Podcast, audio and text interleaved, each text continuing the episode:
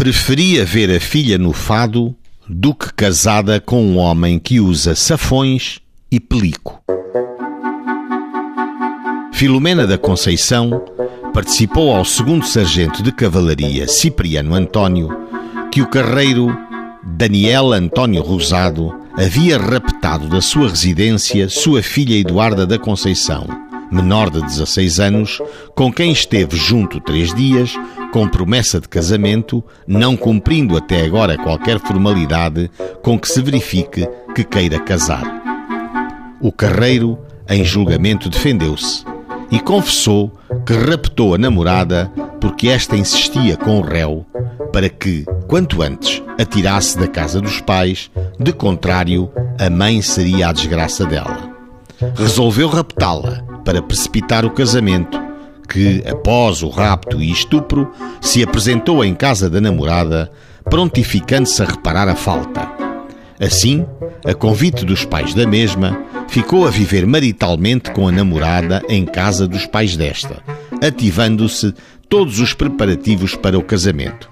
Convidaram-se os padrinhos, comprou-se o vestido de noiva, tiraram-se os bilhetes de identidade, certidões de idade e, quando tudo estava quase pronto, cerca de um mês depois, o réu, num sábado, ao regressar à casa dos trabalhos do campo, com grande surpresa, é recebido pela mãe da namorada, que, entregando-lhe o fato, lhe diz: Já não entra mais nesta casa, porque minha filha já não casa consigo. Quatro dias depois, Tendo conseguido falar com a sua namorada, esta prontificou-se a ir imediatamente para a sua companhia, o que fez, indo viver para a casa dos pais do réu. Alguns dias depois, a mãe da namorada conseguiu, por intermédio da polícia, que a filha lhe fosse entregue e, em seguida, apresentou participação em juízo, não consentindo no casamento. O procedimento da mãe que ultimamente tem sugestionado a filha, explica-se por esta afirmação que hoje é bem conhecida no meio onde vive. Preferia ver minha filha no fado do que casada com um homem que usa peles, safões e pelica.